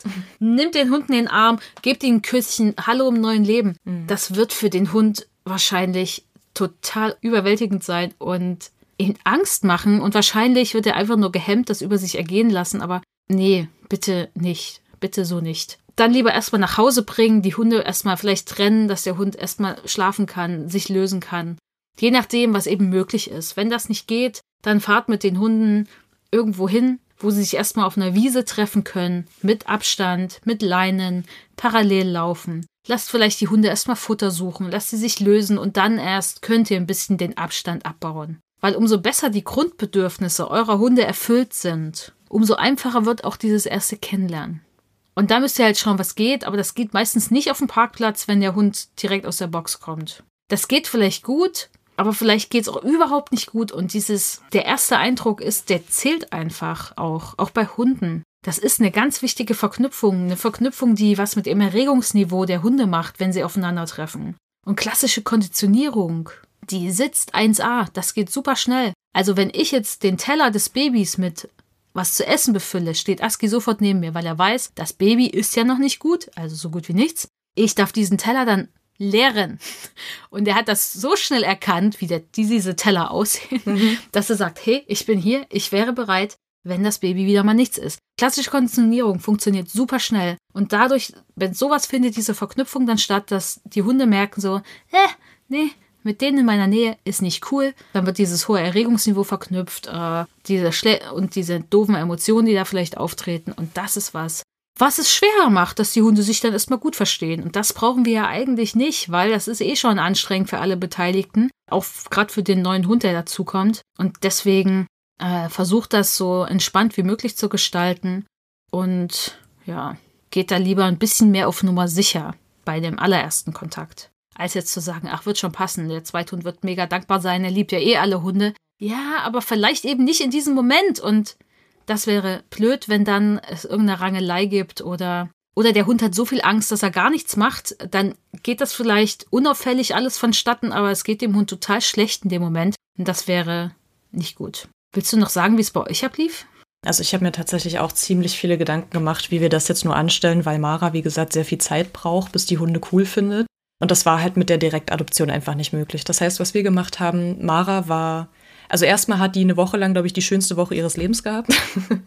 ich hatte damals sechs Wochen Sommerferien. Ich bin ja da ähm, noch zur Schule gegangen sozusagen. Das heißt, wir wussten, in diesen sechs Wochen muss der Hund einziehen. Und eine Woche lang habe ich mit Bara einfach alles gemacht, was die gern macht, damit die echt so gut wie keinen Stress hat, ganz viel Serotonin hat und einfach super, super happy ist. Und dann haben wir es so gemacht, dass sie von ihrer Lieblingsperson äh, betreut wurde, während wir Simon abgeholt haben, weil wir sind auch bis nach Nürnberg gefahren, um ihn zu holen. Das heißt, wir waren noch lange unterwegs. Und als wir dann wieder angekommen sind, haben wir ihn erstmal ähm, sich lösen lassen. Wir sind erstmal ein Stück die Straße mit ihm runtergegangen, dass der selber erstmal frische Luft kriegt und ein bisschen klarkommt. Überall schnüffeln kann und erstmal gucken kann, okay, was passiert hier eigentlich? Wer seid ihr jetzt eigentlich? Und äh, was mache ich hier? Ne? Und es war mit ihm auch relativ unkompliziert, als er aus dem Auto ausgestiegen ist. Er war wirklich nicht besonders aufgeregt äußerlich. Innerlich hat sich natürlich da bestimmt einiges geregt. Und nachdem er sich dann ein paar Mal gelöst hat und auch so Kontakt zu uns aufgenommen hat, wir hatten so einen kleinen, ich sag mal so einen Hinterhof und da hatten wir so einen Privatparkplatz, da hat uns auch niemand gestört. Das heißt, da haben wir ein bisschen mit ihm gesessen erstmal. Und nach einer Stunde ungefähr hatten wir dann den Eindruck, okay, der, der scheint jetzt eigentlich ganz cool drauf zu sein, er ist recht entspannt. Und dann haben wir Mara mit dazugeholt und haben es genauso gemacht, wie wir es vorhin beschrieben haben. Meine Schwester ist mit Mara vorne weggelaufen und wir sind mit, mit Simon dann hinterher. Und erstmal hat er an Mara überhaupt kein Interesse gezeigt. Dann haben wir die immer näher zusammengebracht und natürlich hat Mara dann gleich gecheckt, okay, das sind meine Menschen, aber irgendwie ist da was anders als sonst. Also sie hat Simon dann beäugt, wollte natürlich auch zu uns und dann dachte ich mir so, okay, bevor wir jetzt hier einen großen Konflikt entstehen lassen, schauen wir mal, wir wollen ja auch zusammen in die Wohnung, dass wir die relativ schnell dann doch in den ersten Kontakt bringen, sind dazu auf eine große Wiese gegangen. Dann habe ich mich um Mara gekümmert, mein Freund und meine Schwester haben sich um Simon gekümmert. Und der erste Kontakt war wirklich sehr, sehr, sehr unkompliziert, weil Simon, wie gesagt, nicht so großes Interesse an Mara gezeigt hat. Er hat sie kurz angeschnüffelt, sie hat ihn angeschnüffelt und dann ist sie sofort wieder weggegangen. Und wo es dann das erste Mal ein bisschen kritisch war, war dann tatsächlich in der Wohnung. Mara hat überhaupt kein Problem mit Hunden in der Wohnung. Die können auch fremd sein, die sollen sie einfach nur in Ruhe lassen. Das ist wichtig. Ansonsten ist ihr das völlig egal. Und als Simon dann so nach und nach aufgetaut ist, wurde er dann ein bisschen quirlig gegen Abend und hat dann auch versucht, Mara anzuspielen und das fand die richtig ätzend. Also sie hat ihn dann angeknot, dann hat er sie zurück angebellt und das war dann so der Moment, wo ich gesagt habe, okay, jetzt müssen wir kurz mal trennen. Das heißt, die erste, ähm, die ersten zwei Wochen haben wir tatsächlich auch so verbracht, dass wir immer geguckt haben, dass die, wenn sie sich in einem Raum aufhalten, dass immer wir Menschen dazwischen sind. Das heißt, ich habe Mara betreut, mein Freund hat Simon betreut, dann haben wir mal getauscht, dass beide einfach ihre Aufmerksamkeit bekommen und sich jetzt aber nicht unbedingt miteinander beschäftigen müssen. Dann hatten wir gleich von Anfang an auch das Markersignal aufgebaut. Das heißt, auch Simon hat von Anfang an gelernt, was halt Verhalten ist, was sich lohnt, was toll ist. Also Mara nur anschauen zum Beispiel und nicht hinrennen oder ähm, an ihr vorbeilaufen, ohne sie jetzt irgendwie anzugucken. Er hatte aber auch die ganze Zeit ein Geschirr dran und so eine ganz kurze Hausleine, dass wir zur Not einfach dann wirklich schnell eingreifen können, falls was ist. Und wir haben aber tatsächlich getrennt geschlafen. Also ich habe mit Mara im Schlafzimmer geschlafen, mein Freund im Wohnzimmer mit Simon, weil es mir ganz wichtig war, dass beide Hunde Schlaf bekommen und beide Hunde sich im Schlaf nicht irgendwie, dass er nicht auf sie mhm. drauftritt, weil ich einfach wollte, dass Mara da auch wirklich so wenig Stress wie möglich mit dieser ganzen Sache hat und dass sie einfach auch die Möglichkeit hat, mal komplett runterzufahren über Nacht. Und damit sind wir eigentlich ziemlich gut gefahren, weil nach drei Tagen hatte sich das dann auch erledigt, dass Simon Mara anspielen wollte. das hat er dann relativ schnell begriffen, dass sie da keinen Bock drauf hat. Und vor allen Dingen hat er auch gemerkt, dass wir als Menschen uns viel mit ihm beschäftigen und viel mit ihm spielen. Wir haben die getrennt gefüttert die ersten Tage, weil wir einfach, weil ich auch nicht sicher war, wie reagiert er denn darauf, wenn wir die im gleichen Raum füttern, ne? Alles solche Sachen. Das heißt, ich habe halt einfach ganz viel agiert und vorher überlegt und gemacht, damit ich auf nichts reagieren muss und dann irgendwie die Hunde trennen muss. Das war mir super, super wichtig, weil ich nicht wollte, dass die beiden miteinander irgendeine blöde Erfahrung machen. Und dieses Knoten am Anfang, das war tatsächlich auch das Schlimmste, was passiert ist bei uns in der Wohnung, weil ich ab da gesagt habe, okay, alles klar, wir müssen einfach räumlich trennen jetzt. Und dann haben wir das auch meistens so gemacht, dass Hund 1 vorgeht, Hund 2 geht hinterher. Wenn Hund 1 schon im Raum drin ist, gucken wir mal, welcher Hund kommt besser damit klar, wenn der zweite Hund dazu kommt. Ne? Hm. Und das waren einfach so alles Sachen, wo wir ganz doll drauf geachtet haben und dann ging das echt schnell. Also nach einem Monat haben die zusammen auf der Couch gelegen. Natürlich, wir Menschen mussten dazwischen sein. Also meistens war es Hund 1 in der einen Ecke, Hund 2 in der anderen, aber das war für uns dann schon völlig okay. Und draußen auf dem Spaziergang sind die tatsächlich sehr, sehr schnell dann Schulter an Schulter gelaufen. Also draußen war es eigentlich dann ganz schnell kein Problem mehr. Nur drinnen war es für Mara mal schwierig, vor allen Dingen, wenn die Räume dann enger wurden. Aber das, ja, das hat sich mit der Zeit dann so gelegt. Das heißt, unser erster Kontakt war wirklich draußen. Beide Hunde haben Zeit gehabt, um erstmal zu gucken. Beide Hunde wurden durch das Markersignal unterstützt. Klar, für Simon war in dem Moment nicht klar, was ist das Markersignal. Ich habe ihn gelobt, ich habe ihm gesagt, hey, du machst das super, schau mal, hier liegt noch ein Keks, willst du den vielleicht haben, ne? Und ihn dann so ein bisschen beschäftigt. Und so hat das einfach echt super funktioniert. Und als wir dann zusammen in die Wohnung gegangen sind, da warteten ja noch die Treppen auf uns. Und ich habe mir schon gedacht, dass er damit ein Problem haben wird, weil er kannte Treppen halt gar nicht. Und er hat so eine Angst vor diesen Treppen gehabt. Ich dachte mir so, oh Puppi. er stand davor und hatte wirklich so panische Angst. Und äh, dann ist Mara vorne weggelaufen. Das heißt, wir haben das gleich genutzt. Ich habe das gemarkert, dass Mara die Stufen hochgelaufen ist. Ich habe sie dafür gemarkert, wie sie wieder runtergelaufen ist. Das heißt, Mara hatte den Spaß ihres Lebens ähm, für eine Sache gemarkert zu werden, die sie sehr gut kann. Das heißt, sie hat ja diese ganze Situation auch wieder positiv aufgefasst und Simon hat sehr schnell sich wirklich einfach nur abgeguckt, dass er da hochlaufen kann. Nach zehn Minuten ist er diese Treppe zwar hochgesprintet, aber er hat sich oben seinen Keks abgeholt und du hast richtig gesehen, wie er tief durchgeatmet hat und sich gedacht hat, oh wow, das war mega anstrengend. Aber ja, selbst so eine kleine Situation kann man dann schon recht positiv gestalten, ne? indem man nicht einfach sagt, okay, ich zerr dich da jetzt einfach hoch oder so, sondern Geduld hat und guckt und dem Hund zeigt, guck mal, ist alles voll cool und du kannst dir sogar Kekse verdienen. Wenn dein Hund Kekse nehmen kann, ich war ja schon erstaunt, dass er mit dem Stresspegel überhaupt einen Keks genommen hat. Also Management ist super wichtig. Schafft euch ein Türgitter an, also ein Kindergitter, wenn ihr jetzt nicht nur eine Einraumwohnung habt, äh, weil es geht nicht darum, die Hunde in der Wohnung so zu trennen, dass eine Tür immer zu ist und die sich nicht sehen. Die sollen ja Kontakt haben können, sich sehen können, riechen können. Und am Kindergitter können sie sich auch zusammenlegen, aber da ist eben immer noch ein Gitter dazwischen. Das hilft euch einfach, äh, nicht jetzt eine Trennungszeit zu haben. zwischen den Hunden oder auch für euch und die Hunde, sondern alle sind zusammen, aber da ist eben noch was dazwischen. Das äh, finde ich super wichtig. Ist eben mehr Hundehaushalt etwas, was da sein sollte, damit Hunde auch mal Pausen haben können, weil die meisten Hunde brauchen das. Und holt euch vielleicht vorab schon Hilfe, dass ihr wisst, wer kann euch unterstützen, welche Trainerin oder vielleicht welche anderen Menschen in eurem Leben können euch da supporten, äh, gerade für diese ersten Begegnungen. Und fokussiert euch auf das Wichtigste. Euer Zweithund muss jetzt nicht lernen, was Sitz heißt. Nee. Ist wahrscheinlich nicht so wichtig. Er muss auch nicht gleich Sitz bleiben können. Der muss auch nicht warten, wenn ihr das Essen zubereitet und ihr es dann hinstellt. Das ist alles nicht wichtig. Dann soll er einfach hinter dem Kindergitter warten. Und ihr könnt das alles in Ruhe machen. Denkt lieber so, wie ist es am entspanntesten für alle Beteiligten? Und nicht, wie drücke ich jetzt Gehorsam durch, damit der Zweithund das lernt, weil das, das muss er ja als Hund machen. Nein, muss er nicht. Das schafft nur Stress und das schafft Konflikte und Probleme. Macht es euch leicht und schaut, wie es für alle Beteiligten am besten ist. Also für uns war immer, also ein Kindergitter war eh bei ASCII total wichtig, schon allein, äh, wenn auch Menschen irgendwie mal doch in die Wohnung kamen, die er nicht kannte. Und es war halt mit ASCII und Paco super easy, weil sie sich ja schon kannten. Was ich natürlich dann machen musste, ist, äh, es gab im Haushalt, wo Aski vorher gelebt hat, Beißvorfälle zwischen Aski und dem anderen Hund aufgrund von Ressourcen. Das ging tatsächlich gar nicht von Aski aus, aber Aski hat verletzt. Und deswegen, mein Ziel war einfach, Aski hatte halt ein riesiges Bedürfnis zu kauen. Wenn er Stress hatte, musste er an was kauen.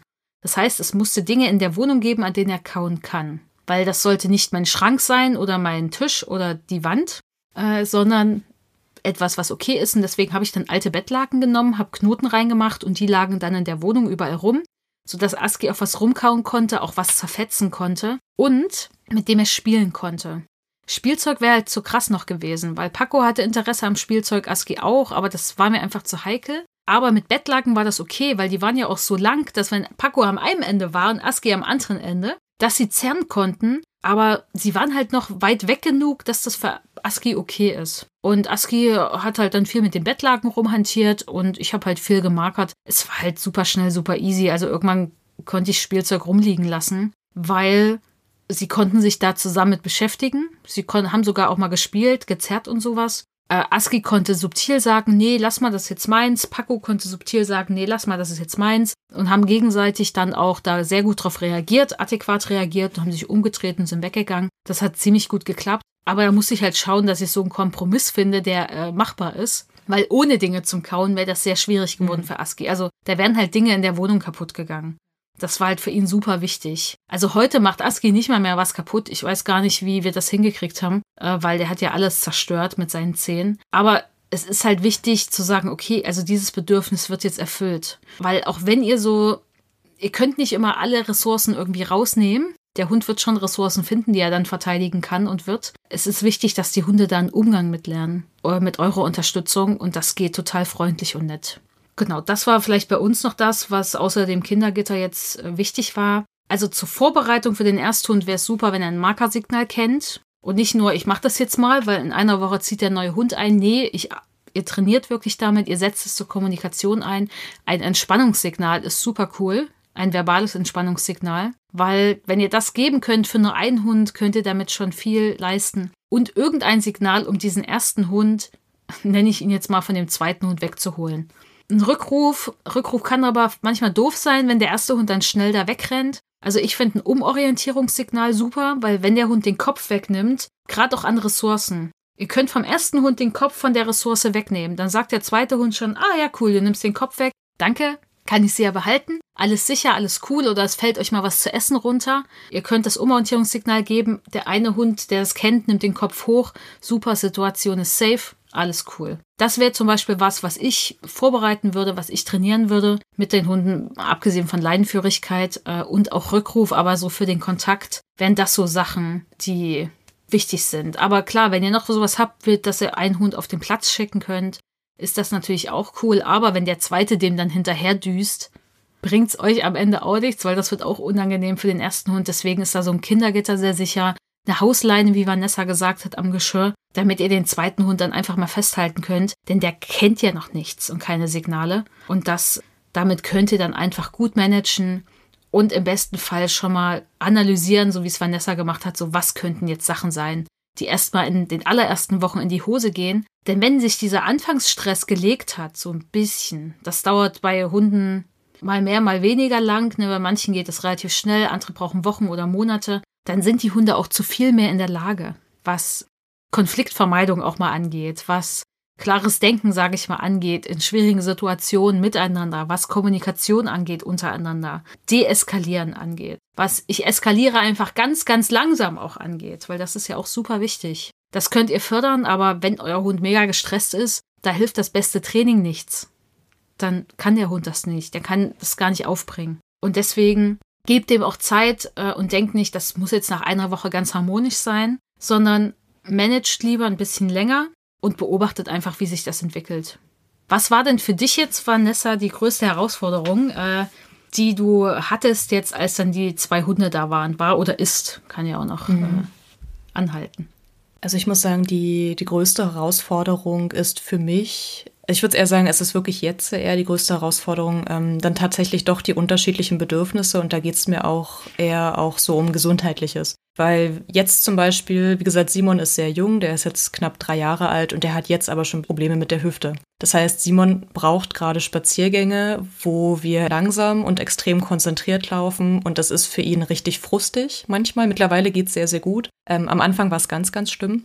Also als wir so vor zwei Monaten damit gestartet haben, da, oh, die Spaziergänge waren echt äh, der absolute Horror und ich hatte nicht die Ressourcen und die Kapazitäten ähm, mental, um auch noch den zweiten Hund mitzunehmen. Das heißt, für mich ist es momentan schwierig, mit beiden Hunden gleichzeitig spazieren zu gehen. Und das ist eine Sache, die muss euch auch bewusst sein. Es kann passieren, dass ihr getrennt mit euren Hunden spazieren gehen müsst. Und dann sind wieder ganz andere Sachen wichtig. Dann müssen eure Hunde lernen, unabhängig voneinander alleine zu bleiben und entspannt alleine zu bleiben und das okay zu finden, dass jetzt alle Familienmitglieder, nehmen wir mal an, ihr seid alleine mit eurem Hund, den Raum verlassen, das Haus verlassen und dieser eine Hund muss zurückbleiben. Wenn der Hund es nicht kann, dann müsst ihr irgendwie eine Möglichkeit finden, dass die Spaziergänge doch zu stemmen sind. Und warum das bei uns ein Problem ist, ist einfach, dass Mara immer frei unterwegs ist und sie friert gerade extrem schnell. Das heißt, ich kann von ihr nicht verlangen, dass sie mit uns langsam läuft. Egal wie warm ich die einpacke, für die wird es immer blöd sein, wenn die stillstehen muss. Die muss sich halt bewegen, damit die nicht auskühlt. Und Simon muss aber sehr langsam laufen, weil sonst seine Gelenke einfach überfordert sind. Und das ist so, das ist gerade sehr, sehr, sehr schwierig, weil mein Freund und ich halt auch beide Vollzeit arbeiten. Das heißt, wir müssen immer so ein bisschen gucken und managen, wer geht jetzt wann mit welchem Hund. Dann kommen ja natürlich bei Simon auch noch das Thema Hundebegegnungen dazu, wobei die schlimmer sind, wenn er starke Schmerzen hat dann sind es wirklich, dann ist es sehr viel Training und kein Spaziergang. Das muss ich echt so sagen, weil das hat dann mit Spazierengehen nicht viel zu tun, sondern das ist wirklich nur gucken, alles klar, wie helfe ich dir da jetzt durch? Und an den Tagen, wo er sehr starke Schmerzen hat, da weiß ich auch einfach, dass es eskalieren wird. Weil manchmal, es gibt hier so, ich sag mal, Passagen auf unseren Spaziergängen, da kommt dann auf einmal von hinten ein Hund, von der Seite kommt ein Hofhund, der am Tor bellt und von vorne kommt ein Hund und ich stehe mittendrin und denke mir so, okay, heute geht's schief, na gut. Das, das darf man nicht unterschätzen, dass das passieren kann. Also, dass auch die Gesundheit, das ist ja was, das kannst du nicht vorher planen. Egal, wie gut du mit deinem Hund trainierst und egal, wie fertig beide Hunde sind, in Anführungsstrichen, wenn die Gesundheit euch einen Strich durch die Rechnung macht, dann ähm, ist das so. Und dann kann man das nicht großartig beeinflussen. Und das ist natürlich auch eine Sache, das geht ja noch weiter. Äh, ich habe gestern versucht, Urlaub zu planen.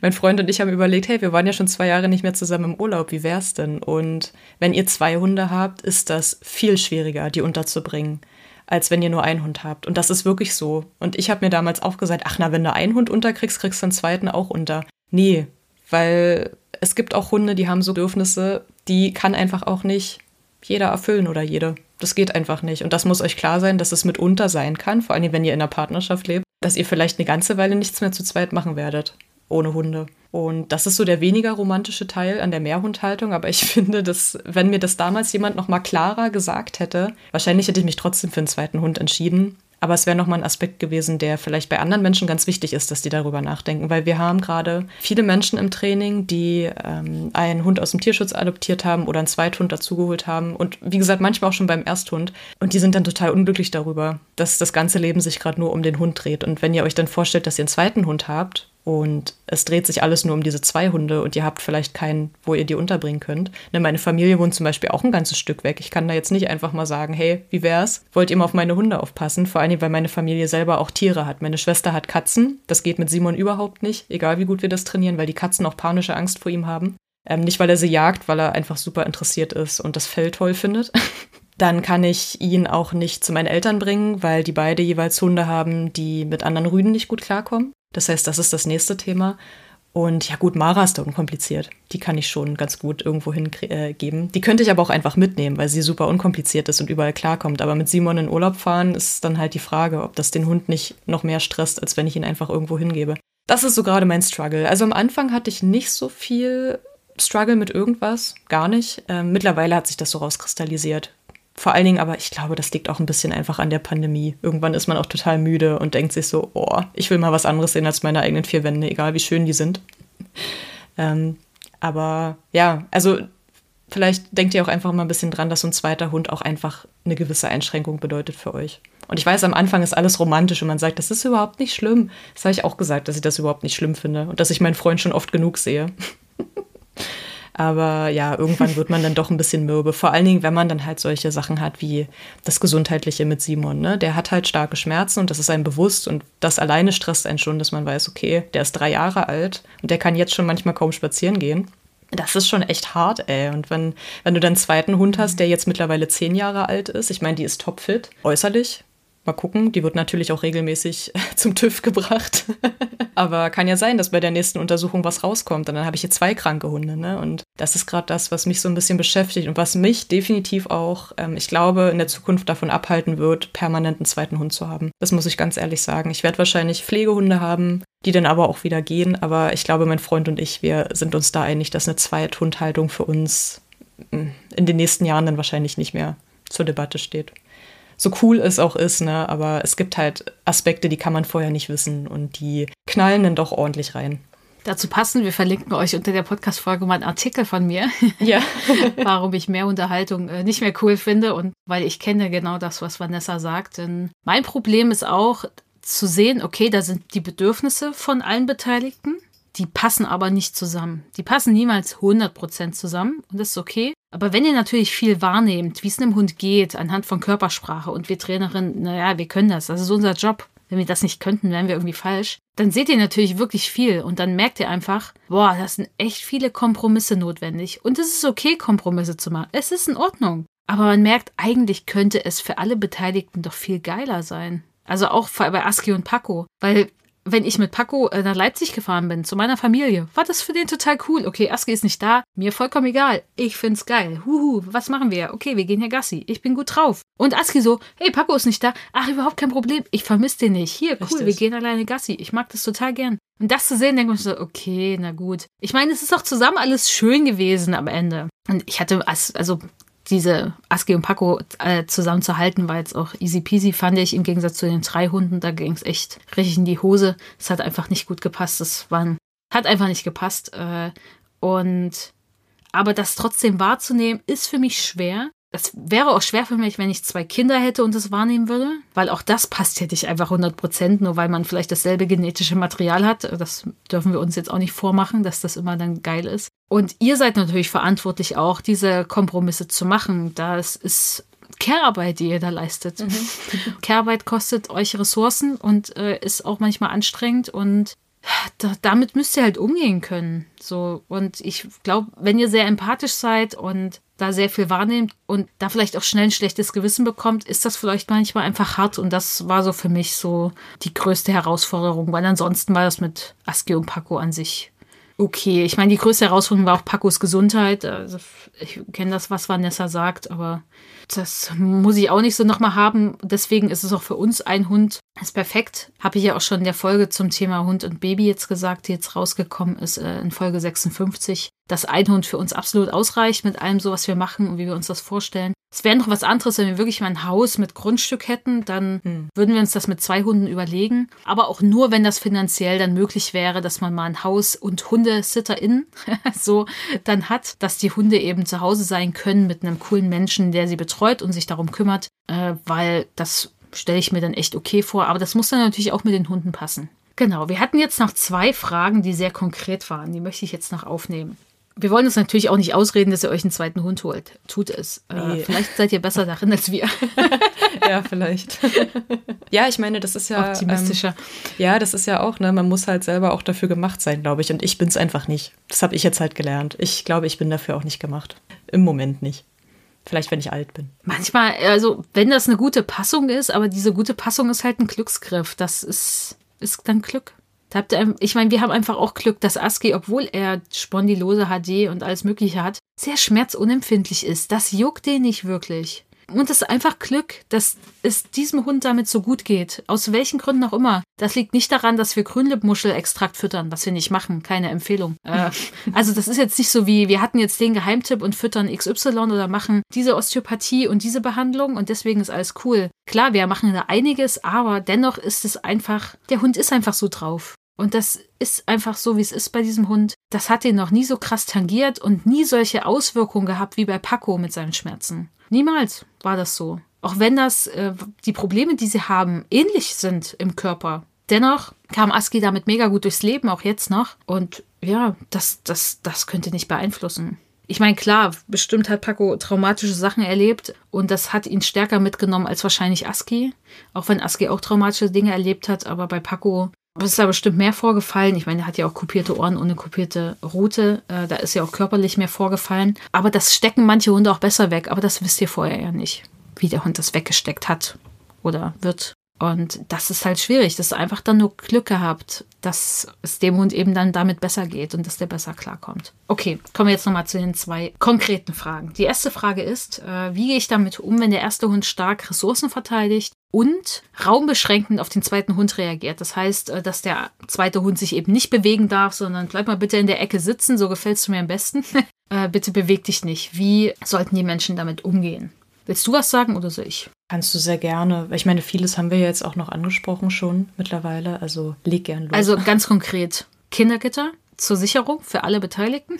Und dann ist das Allerwichtigste, Stress reduzieren. Und zwar sofort. Was stresst beide Hunde und diesen für beide Hunde reduzieren? Auslöser für Frustration identifizieren und die Frustration sofort reduzieren. Weil meistens, wenn die Hunde da so sehr stark reagieren plötzlich, wenn der zweite Hund da ist, dann liegt das an Stress. Und Frustration sorgt ja auch für Stress. Die Gesundheit muss gecheckt werden. Wenn der erste Hund das macht, äh, unbedingt Gesundheit checken bei dem zweiten Hund. Wenn ihr da jetzt noch nicht sofort zum Tierarzt gehen könnt, ist es auch okay. Vielleicht wisst ihr da auch was, äh, je nachdem, wo er herkommt. Aber das ist super wichtig und erst dann ne, managen und erst dann über Training überhaupt nachdenken. Ohne da Stress zu reduzieren, Frustration zu reduzieren, Gesundheit zu checken, sollte überhaupt nicht mit Training rumhantiert werden.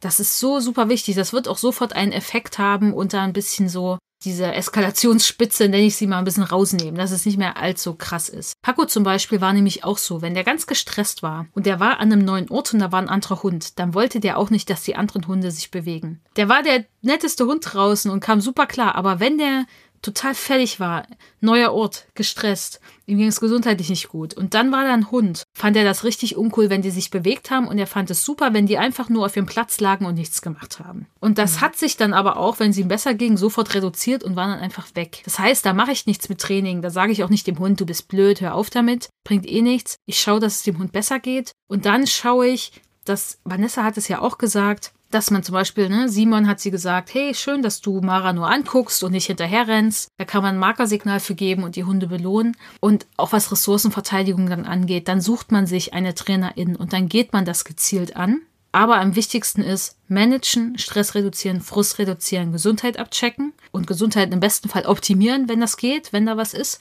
Und dann TrainerInnen dazu holen und das angehen. Und die Hunde dann unterstützen mit Training. Meine Mehrhundehaltung ist auch immer frustrierend für die Hunde.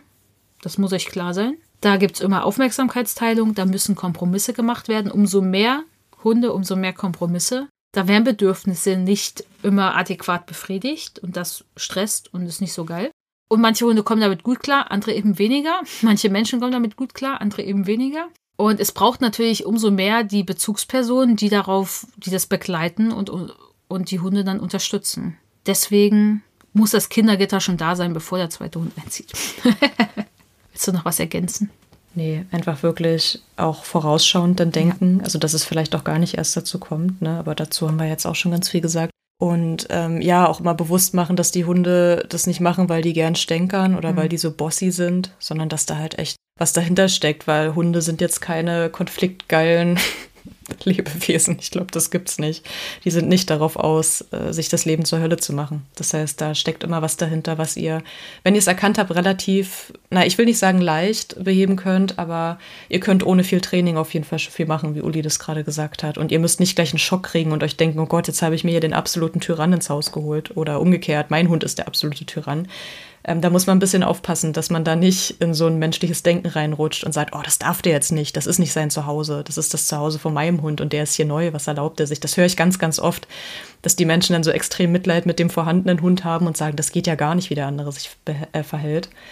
Aber vor allen Dingen, wenn das in der Anfangszeit passiert, ist es halt auch einfach der Stress. Ne? Und unter Stress können wir alle nicht klar denken. Also da können wir uns nicht rausnehmen. Und nein, es geht auch nicht um Rangordnung in dem Moment.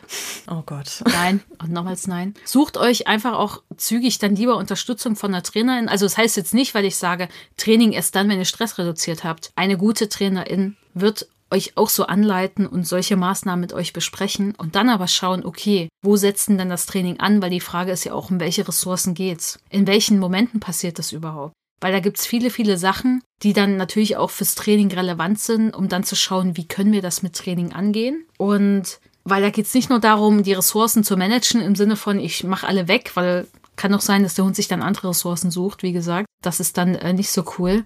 Sucht euch da aber möglichst schnell dann Unterstützung, wenn ihr sagt, ich weiß nicht, wie ich damit umgehen soll, weil dafür sind ja TrainerInnen natürlich da. Zweite Frage, die noch kam, sehr konkret zum Thema dann Zusammenleben mit den zwei Hunden war, wie manage ich das, wenn der eine Hund spielen will und der andere nicht? Hm, ja, die habe ich auch gelesen. Da sind mir auch gleich, ne, da ging gleich das Trainerinnengehirn an und ich wollte alles analysieren.